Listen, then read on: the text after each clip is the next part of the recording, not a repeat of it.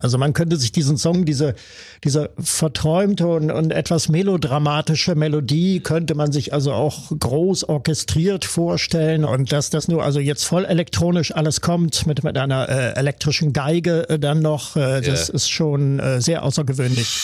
Tausend und eine Musikgeschichte. Musikgeschichte. Heute aus dem Jahr 1980. Ja, hallo zusammen. Hier sind mal wieder die beiden Musikverrückten. Ja, Carsten Richter. Und Lutz Stolberg ist auch wie immer dabei. Wir sprechen heute über eine beeindruckende Karriere. In den 70ern ging's los. Da hat er bei Slick und Rich Kids gespielt, bei Visage und sogar bei Thin Lizzy mitgemischt. Mhm. Den Sound von Ultravox enorm geprägt. Solo-Erfolge gefeiert und zu ganz nebenbei auch noch Band 8 mit vorbereitet. Also ja. Mitch Shore ist ein beeindruckend umtriebiger Musiker und dabei enorm sympathisch und auf dem Teppich mhm. geblieben.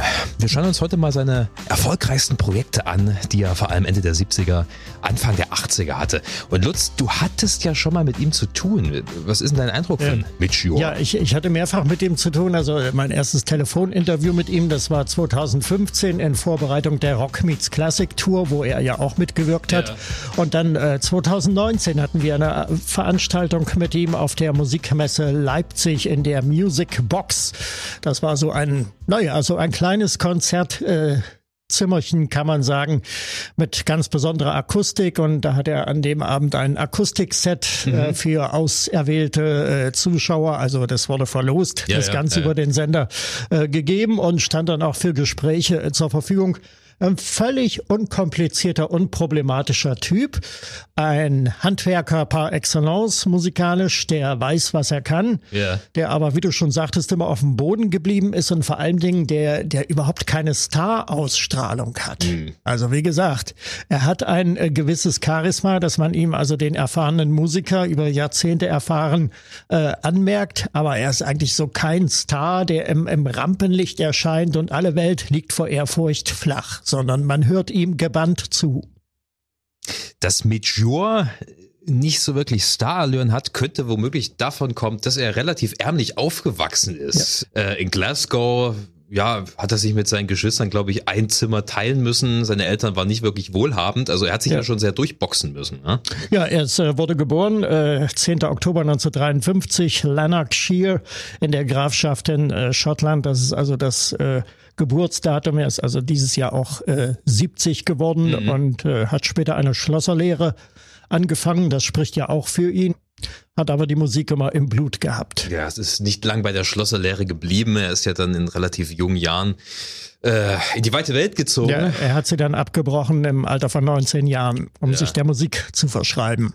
Ja, man muss dazu sagen, äh, sein richtiger Name ist ja gar nicht Mitch. Nein, er heißt äh, äh, eigentlich James Hure und äh, der Name Mitch, der kam sehr viel später zustande, als er äh, in der Band Slick spielte, die aus der Formation Salvation, so seine erste große Band eigentlich ja. hervorgegangen war.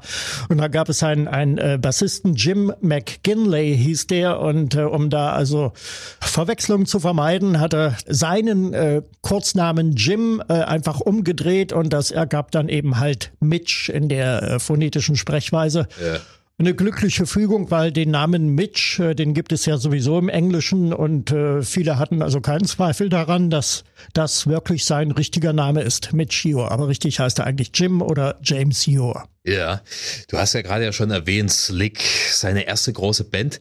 Das war ja so ein bisschen, naja, ich will nicht sagen eine Boyband, aber ja. ähm, es, es hat, es, es stand schon mehr Konzept dahinter.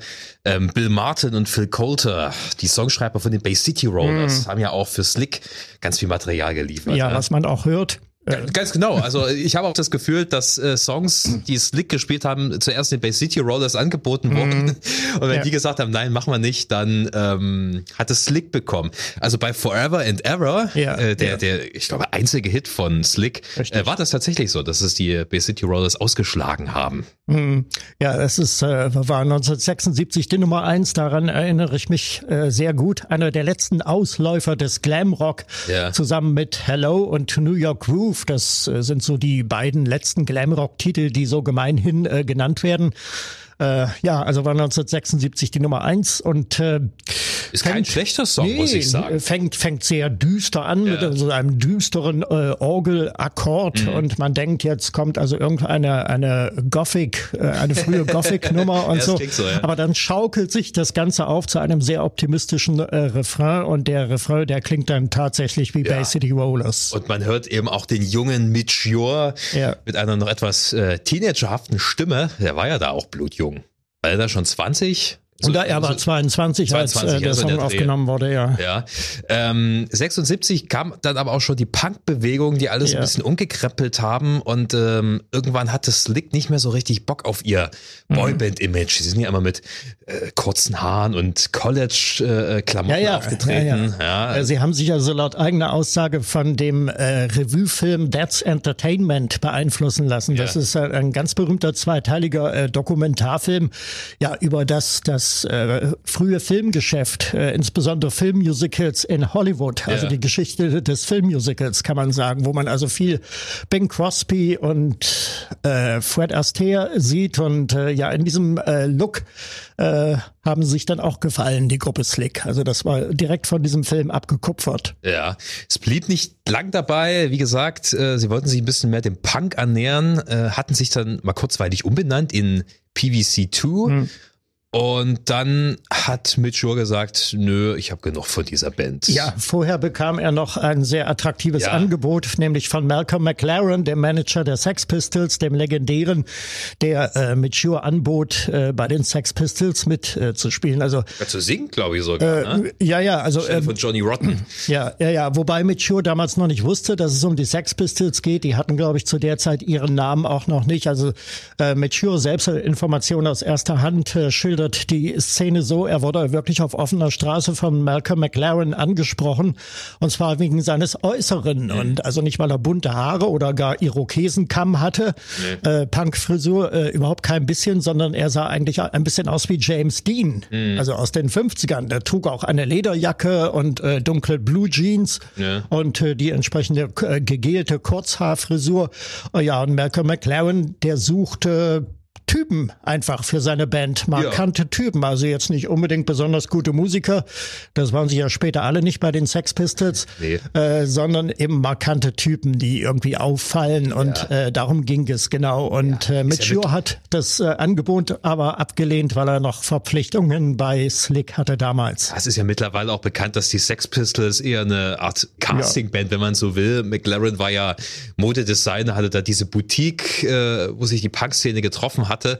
Und ähm, ja, er war auf der Suche nach Typen. Ich glaube, Mitchur äh, mochte auch ähm, die Attitüde von Malcolm McLaren nicht so richtig. Mhm. Er hatte wahrscheinlich gespürt, okay, der will irgendwas zusammencasten und darauf ja. habe ich gar keine Lust. Richtig, genau. Ja.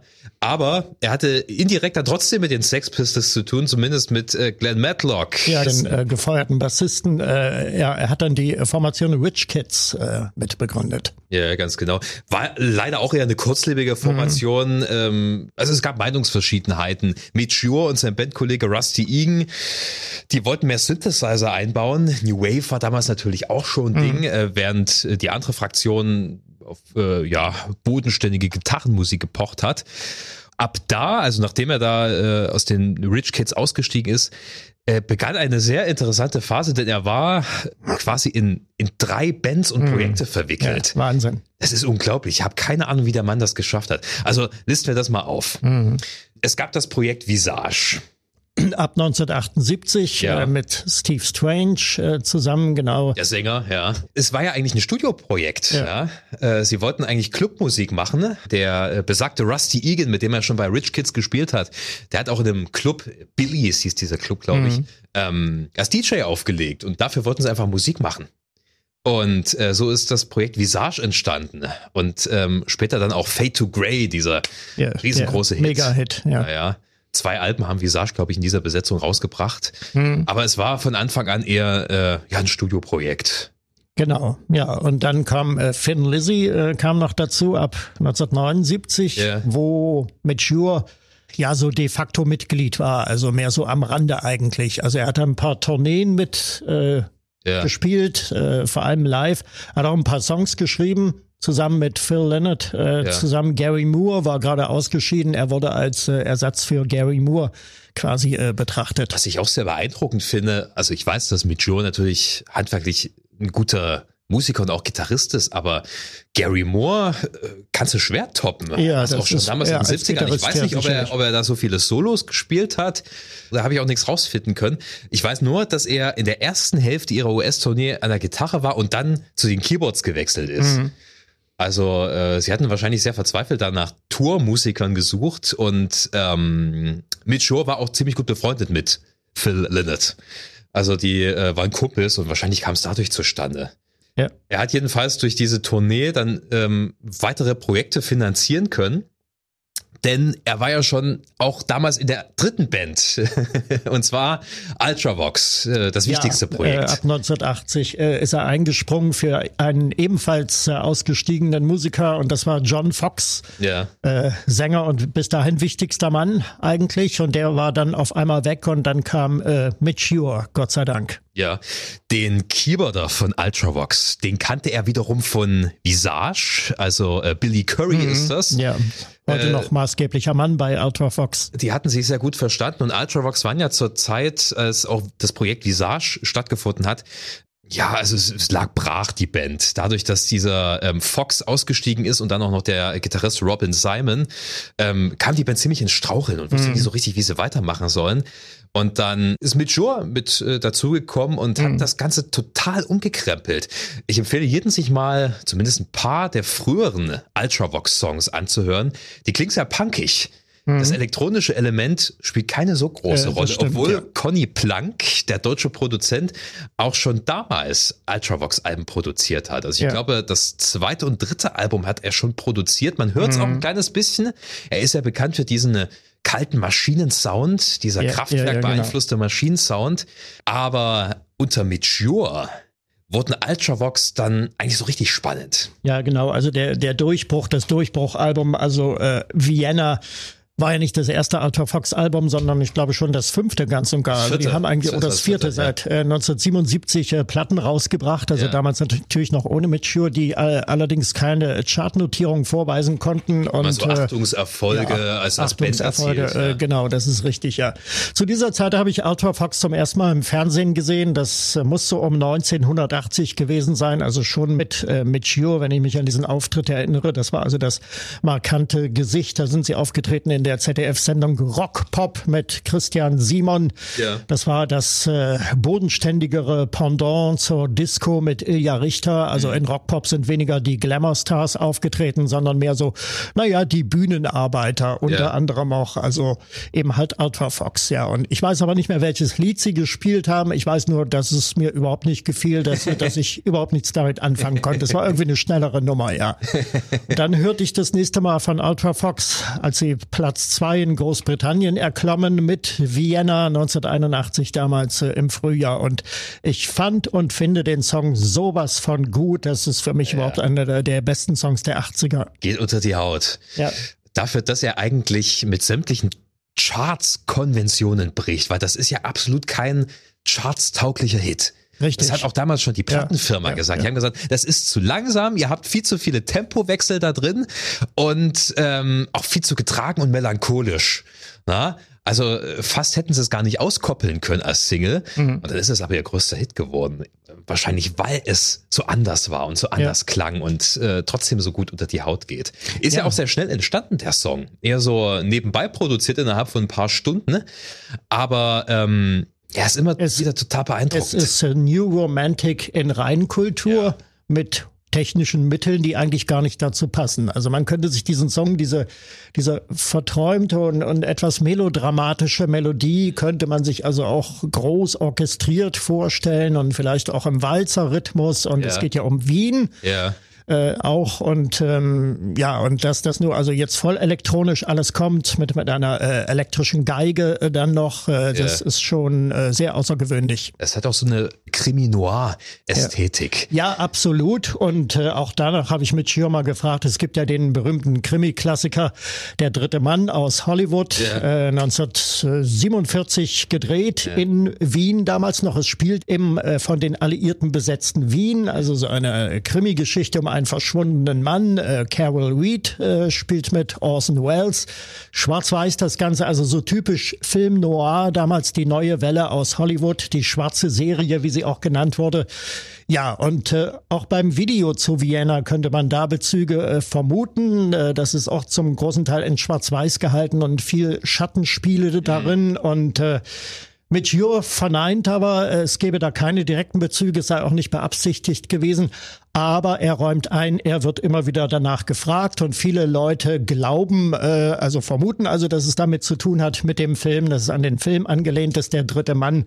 Und äh, ich glaube, das ist irgendwo auch ein bisschen gewollt von der Band und es ja. wird äh, sehr wohlwollend in Kauf genommen. Ja, das Musikvideo hat ja auch in gewisser Weise Maßstäbe gesetzt, äh, dadurch, dass es sehr filmisch ist. Es ja. ähm, war noch nicht so verbreitet damals bei Musikvideos. Ich meine, MTV MTV war steckte 81, noch in den Kinderschuhen, also 79, äh, ähm, ja, 79, da, äh, ja. In Amerika, aber in, in Europa war MTV absolut mal. Aber es gab natürlich Videosendungen, ja auch im deutschen Fernsehen, also ja. Tommy's Pop Show mit Gottschalk, der hat immer die neuesten Videos gezeigt. Ja. Aber es waren ja eher Promo-Clips und äh, Vienna hat erstmals mit, mit, ja, diese, auch diese Bildbegrenzung, ja, das haben sich dann natürlich viele Musiker später abgeguckt, ne? und dann natürlich in den 80ern Michael Jackson ja, und so weiter genau, auf die Spitze getrieben, Duran Duran und mhm. wie sie alle heißen. Also ähm, für einen gewissen Zeitpunkt waren Ultravox schon ähm, sehr, sehr prägend, denke ja. ich, für die, für die Musikszene, denn viele andere von diesen Synthie-Pop-Bands standen ja auch noch in den Startlöchern. Depeche Mode, OMD und so weiter. Ne? Ja, das, natürlich, das, das ja war die Welle damals, ja, die große Welle, so 81 war ja, hatten wir in unserer Folge über OMD schon das ja. Aufbruchsjahr eigentlich für den Synthie-Pop in Großbritannien und da haben Alter Fox also gehörig mitgeholfen. Äh, Mitch Jurs Beitrag ist da natürlich äh, enorm. Er ist Hauptsongschreiber ja. von Ultravox äh, und natürlich äh, mit seiner Stimme, die dann mittlerweile auch gereifter war, ja, hat er den Sound äh, schon sehr geprägt, hat Keyboards gespielt, Gitarre. Mhm. Ja, er hat auch eine sehr schöne Stimme, ja. also die sich für solche Songs eignet und sehr variabel die Stimme und ein, ein, ein Klang so mittlere Höhen irgendwie, der, mhm. der zu vielen Sounds einfach passt. Ja, ja. Es ist, kann rockig sein, ja. es kann aber auch äh, balladesk sein. Also das äh, funktioniert alles mit seiner Stimme. Ja. Und Vienna zum Beispiel ähm, empfehle ich sehr, sich mal in der Version von Live Aid anzugucken. Mhm. Da ist zwar die Geige von Billy Curry irgendwie ein bisschen verstimmt, aber was äh, Mitchur da abliefert auf der Bühne vor diesen tausenden Menschen ja, dort im ja, Wembley-Stadion ja. äh, und auch wirklich jeden Ton trifft, das ist nicht einfach mhm. bei diesem mhm. Stück, ja, diese Nothing to me, äh, das ist äh, hohe Kunst, wirklich hohe Kunst. Ähm, aber es sollte erstmal losgehen bei Ultravox. Ähm, mhm. Meiner Meinung nach, also Vienna ist natürlich ein großartiges Album, aber das nächste Album, Rage in Eden, mhm. das ist äh, meiner Meinung nach das Beste von Ultravox. Das sind wunderbare Titel ja, drauf. Schon ähm, der Opener, The Voice. Ja, äh, war auch äh, als Single ausgekoppelt nicht so erfolgreich ja. wie äh, Vienna, aber auch einer meiner persönlichen Favoriten. Ganz toll gemacht. Und äh, ja, Rage in Eden kam heraus, da war äh, Vienna noch gar nicht aus den Hitparaden verschwunden. Also mhm. beide Alben sind in sehr dichter Folge erschienen und äh, da dachte ich damals immer, Vienna wäre aus Rage in Eden irgendwie e-, erste Single-Auskopplung yeah, oder so. Yeah. Aber es war natürlich nicht der Fall. Man musste dann immer Rias hören, damals die Spezialsendung, den Treffpunkt und so, um all das herauszufinden. Da wurde uns äh, Ossi-Kindern äh, wurde das dann alles äh, erklärt erklärt, äh, wie das zusammenhängt. Ja. ja.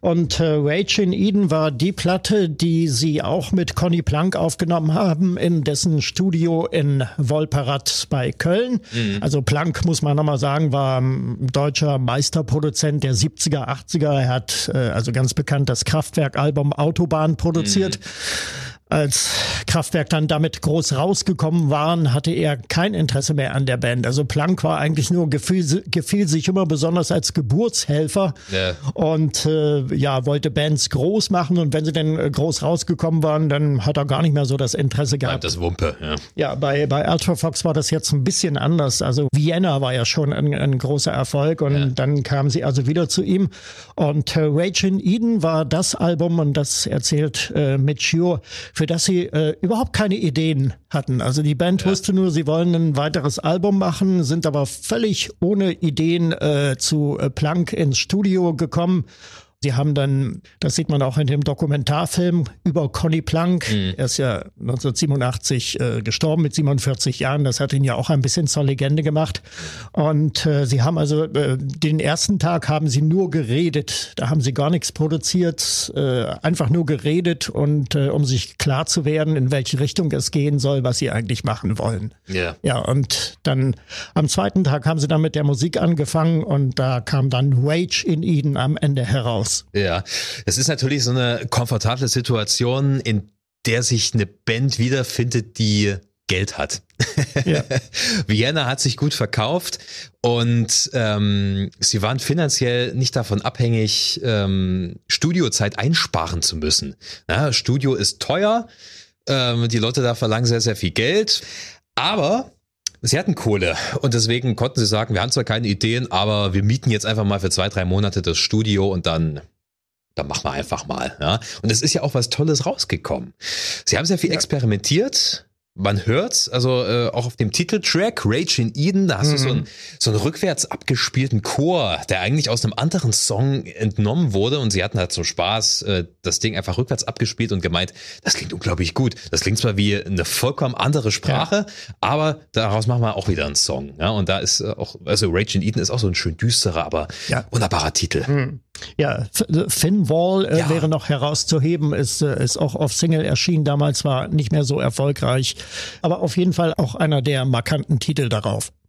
Die äh, New Romantics sind ja nicht unbedingt dafür bekannt, äh, sehr viele optimistische Botschaften unter das Volk zu bringen. Wie war das bei Ultravox? Also man darf nicht vergessen, dass Mitch Shore auch ein ziemlich guter Texter ist, meiner mhm. Meinung nach. Das sind keine billigen Texte. Wir hatten uns ja damals in der Folge über OMD auch ein bisschen über die Texte, naja, nicht ausgelassen, aber haben halt gemeint, es ist etwas sparsam. Es ist jetzt ja. nicht so viel dahinter, wie man erwartet. Bei Ultravox habe ich nicht das Gefühl. Es ist schon alles sehr reflektiert, was er da zu Papier äh, Ja, hat. das ist richtig. Es geht immer alles so, so leicht ins Mysteriöse, das, ja. das, das Unheimliche, das, das Bedrohliche auch. Äh, Gesellschaftskritik kommt, kommt, da schon äh, mit rein. Durch natürlich ja. und ähm, äh, ja, also zumindest zu dieser Phase noch. Also später sind sie dann ja auch richtig politisch geworden. Also ja. ein, einige Songs angucken. Ja, es geht sehr mysteriös in eine bedrohliche Atmosphäre, die auch von diesem Maschinensound eben von Conny Plank da ausgeht. Ja. Und äh, ja, Sie waren auf der Erfolgsspur. Mhm. Also Rage in Eden hatte sich auch gut verkauft. Sie wollten Amerika erobern. Das sollte dann mit den nächsten Alben passieren. Also wir haben dann Quartet ist ja. das nächste. Es sind auch ein paar gute Songs drauf. Him kennen wir zum Beispiel genau. alle. Weep the Wild Wind. Ja. Wunderbar. Einer meiner Favoriten. Ja. Serenade, Visions in Blue, das sind schon äh, tolle Titel drauf. Also qualitativ haben sie nicht nachgelassen. Nee, weiß Gott nicht. Und das ist auch nicht weiter verwunderlich, wenn wir uns den Produzenten äh, anschauen. Das war in diesem Falle nämlich George Martin, der das Album Quartet äh, produziert hat. Und äh, ja, eingespielt zum großen Teil in Montserrat, in den äh, Air Studios von äh, George Martin. Dort hatte er ja also auf der Karibikinsel mhm. ein Studio gebaut, äh, das dann später bei einem Vulkanausbruch ja mehr oder weniger vernichtet wurde. Mhm. Sie haben es leider nicht so richtig geschafft, den amerikanischen Markt damit zu erobern. Sie hatten Riesenerfolg damit in Europa, natürlich, ja, ja aber äh, in Amerika, es war in den Billboard-Charts, aber auch nicht Platz 1 oder auch nicht Top 10, glaube ich. Also da haben sie es nie richtig gepackt, oder? In Amerika waren sie nie so groß. Ist richtig. Also sie wurden zur Kenntnis genommen, aber eigentlich auch mehr so unter ferner liefen, ja. Ich muss äh, noch leichte Abstriche machen. Also Quartet ist sicherlich ein, ein sehr gutes und auch gut äh, gemeintes Album, ja. äh, aber da haben sie mir schon nicht mehr so gefallen. Also Him mit Him beispielsweise kann ich nicht mehr so viel anfangen. Also wie gesagt, Weep the Wild Wind sticht heraus, wunderbare Nummer. Ja. George Martin sei Dank, äh, aber eigentlich haben sie mir äh, bei Conny Plank und im Maschinensound äh, besser gefallen. gefallen. Also diese Qualität ja. sollten sie nie wieder erreichen, ja. Ja, das ist auf jeden Fall so. Das meinte ich ja auch. In Eden, beste Platte. Ja, obwohl ja Plank äh, für sie auch noch eine weitere Platte äh, produziert hat, 1986, äh, das Album You Fox, äh, dem aber auch kein allzu großer Erfolg mehr beschieden war. Das war nochmal Conny Plank, ja. ein Jahr vor seinem Tod und ja, der ja. Abgesang von Conny Plank. Ja, zwischendurch kam noch die Platte Lament Da sind auch noch ein paar gute Songs drauf. Dancing Ja. with Tears in My Eyes oder Ja, der Titeltrack Lament, äh, One Small Day, A Friend I Call Desire. Das sind schöne Mhm. Titel. Also äh, Micho hat äh, auch da bewiesen, dass er ein Gespür hat für gute Melodien und für Atmosphäre. Vor allem auch sehr wichtig bei Ultravox, Mhm. ne, dass da immer eine Atmosphäre erzeugt wird. Aber ja, die großen Würfe, äh, die waren nicht mehr ist da. richtig. Also One Small Day muss man sagen, äh, Single und äh, Dancing with Tears in My Eyes sowieso läuft heute noch im AC-orientierten Radio rauf und runter Ja. in der Musikrotation. Äh, der vielleicht politischste Song von stimmt, Ultra ja. Fox, da geht es also 1984 um das große Thema damals, das irgendwie alle umgetrieben hat. Kalter Krieg. Die, ein kalter Krieg, die Angst vor einem atomaren Inferno. Es gibt ja unzählige Songs, die diese Vision damals äh, beschworen haben. Also Frankie Goes to Hollywood, Two Tribes, da gibt es diese 12-Minuten-Single, die da also diese ganze Ap Apokalypse da mit musikalischen Mitteln wiedergibt. Äh, dank des Produzenten Trevor Horn. Die Band selbst hat da gar nicht so viel zu beigetragen. Ja, und so ist es äh, auch in Dancing with Tears in My Eyes. Also da tanzt jemand nochmal mit seiner Liebsten, während sich äh, am Horizont eigentlich schon der Atompilz abzeichnet, so ungefähr. Also das ist wirklich ähm, ja der Weltuntergang eigentlich, der da äh, beschworen wird. Hierzulande auch ein bisschen missverstandener Song, weil man denkt immer, okay, New Romantics, die machen Ja. jetzt so Herzschmerz-Ding.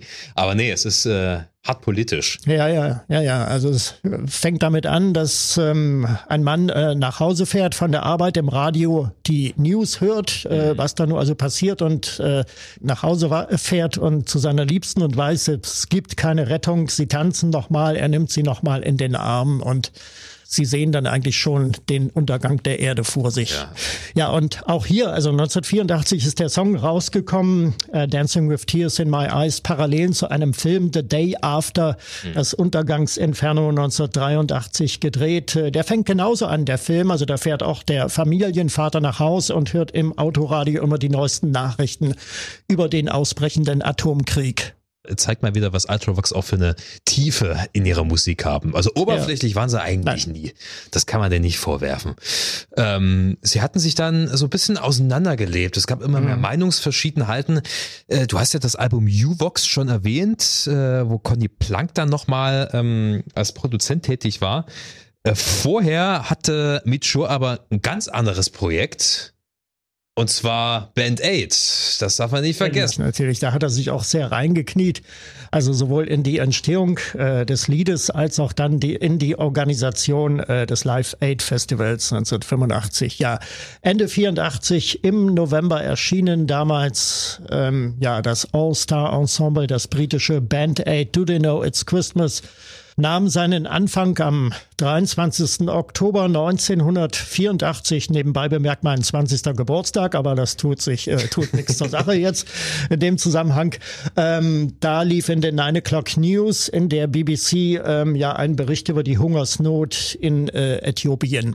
Und das hat äh, Bob Geldof sehr erschüttert und ähm, er hat daraufhin dann äh, Michio kontaktiert und äh, die beiden haben sich dann irgendwie zusammengefunden, haben ein paar Mal telefoniert und dann äh, diesen Song äh, geschrieben, äh, Do They Know It's Christmas, zu dem, ähm, soviel ich weiß, äh, Michio weitgehend den Text beigesteuert hat. Ja, wahrscheinlich auch ein Großteil der Musik, ich weiß es nicht genau. Ja.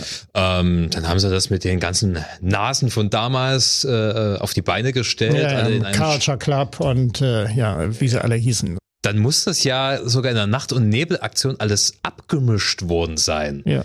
Ähm, außer dann äh, aus, dem, aus dem Studio mit dem Taxi nach Hause gefahren ist, lief es schon im Radio, Ja. weil Bob Geldof der BBC schon eine Kassette gesteckt hat. Und die haben gesagt, ach, das ist doch ein schöner Song, schön weihnachtlich, los geht's. Ja.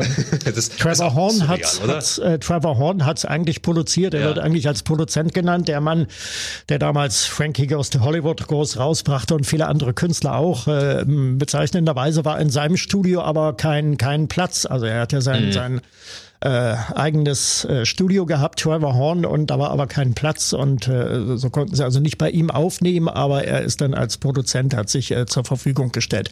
Ein Riesenerfolg, aber kein guter Song, muss man, glaube ich, sagen. Und das sagt auch Michio heutzutage. Also musikalisch kannst du es eigentlich vergessen. Das hat nicht mal eine richtige Melodie. Es wirkt irgendwie zusammengestückelt und es lebt eigentlich nur von dem guten Zweck.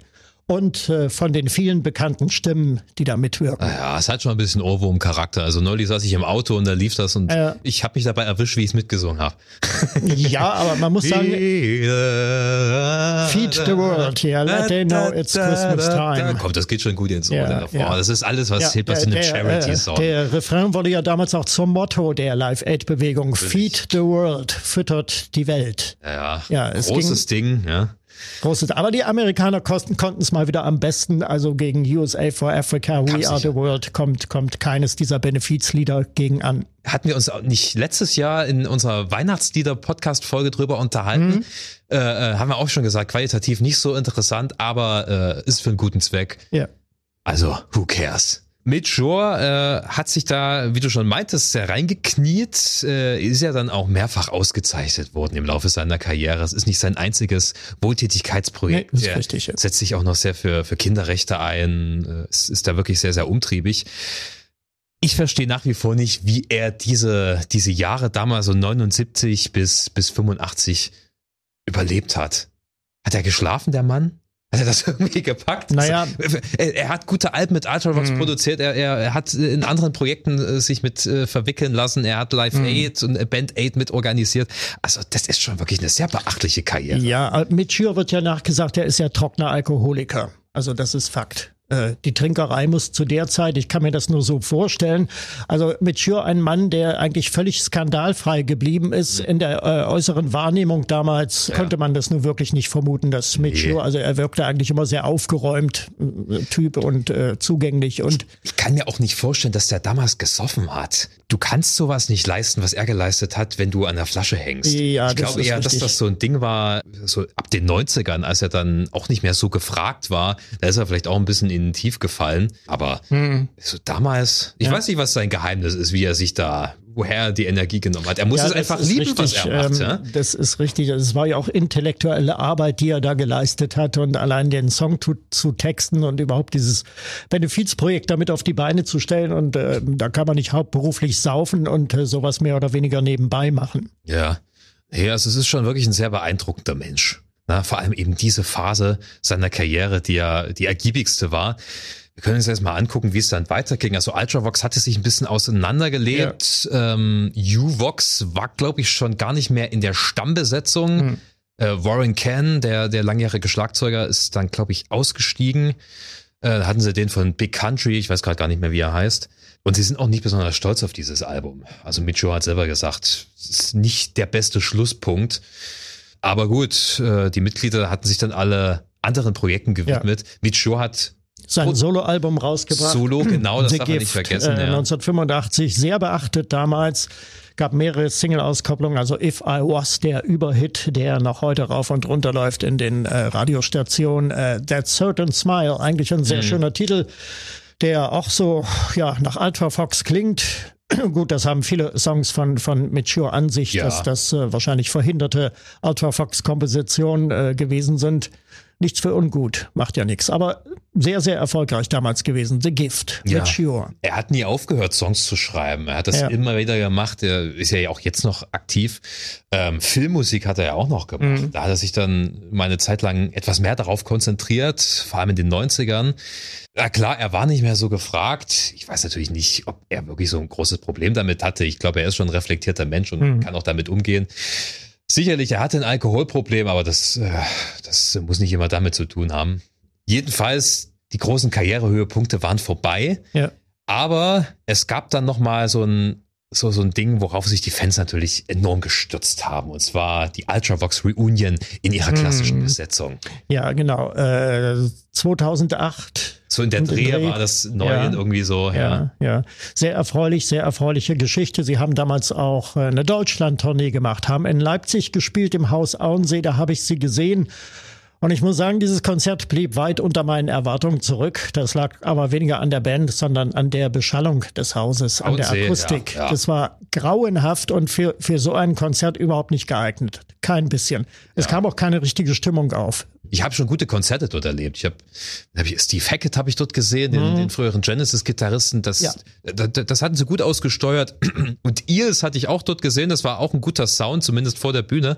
Aber ich kann mir auch vorstellen, dass dort in diesem riesengroßen Raum äh, dass da ein bisschen der Sound verschluckt wird einfach. Mhm. Ja, ich habe zweimal Kraftwerk dort gesehen und das waren eigentlich sehr gute Konzerte. Also mhm. 1991 während der The Mix Tour und dann äh, 2012 äh, ja. nochmal. Und äh, ja, ich weiß nicht, wie sie das gemacht haben, aber die waren eigentlich ganz okay. Das war die 3D-Tour, äh, das letzte und äh, es ging eigentlich. Ist auch manchmal davon abhängig, was für ein Tontechniker mit dabei ist. Ja. Wenn das wirklich ein Profi ist, der das richtig kann, dann kann der auch in einer nicht so guten Location, äh, unter nicht so guten Voraussetzungen einen wunderbaren Sound zaubern. Ah ja, Ultravox, ähm, es war ein Bastler. Es gibt ja, ja solche Bands. Ähm, Soundchecks hatten damals Anfang der 80er bei denen auch fünf Stunden gedauert. Normalerweise dauert ein Soundcheck, weiß ich nicht, anderthalb, zwei Stunden, mhm. normalen Rockband. Ja? Ah, und dann nimmst du dir da schon Zeit. Ja? ja. Ähm, aber die Synthesizer mussten ja jedes Mal neu programmiert werden, neu eingestellt ja. werden. Aber das musste eben so sein. Sie wollten das auch alles spielen live und nicht irgendwie vom Band oder so. Nee, nee, da wollen sie nichts dem Zufall überlassen.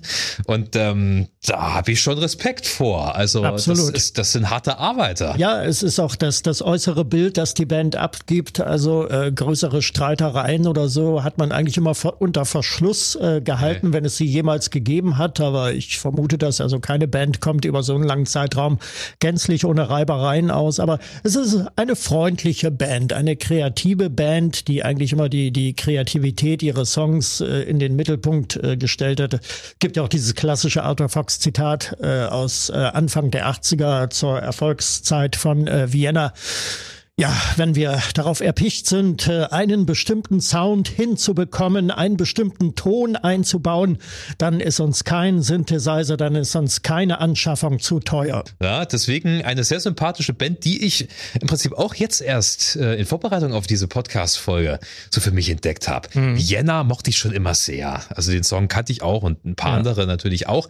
Aber ähm, ich bin auf ein paar echte Schätze gestolpert. Deswegen freue ich mich sehr, dass wir uns mit schon mal zum Thema genommen haben. Mhm. Hast du noch etwas über diesen Menschen zu sagen?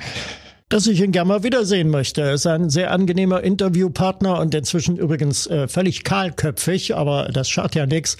Aber eine sehr markante Erscheinung auf seine Weise. Ja, er gehört zu den äh, Menschen, die das tragen können. Ja. Lieber Lutz, hab erstmal vielen Dank für äh, die sehr vielen, gerne. vielen Infos und deine Expertise und euch natürlich vielen Dank fürs Hören. Bleibt schön gesund, bleibt uns schön gewogen. Bis bald. Macht's gut.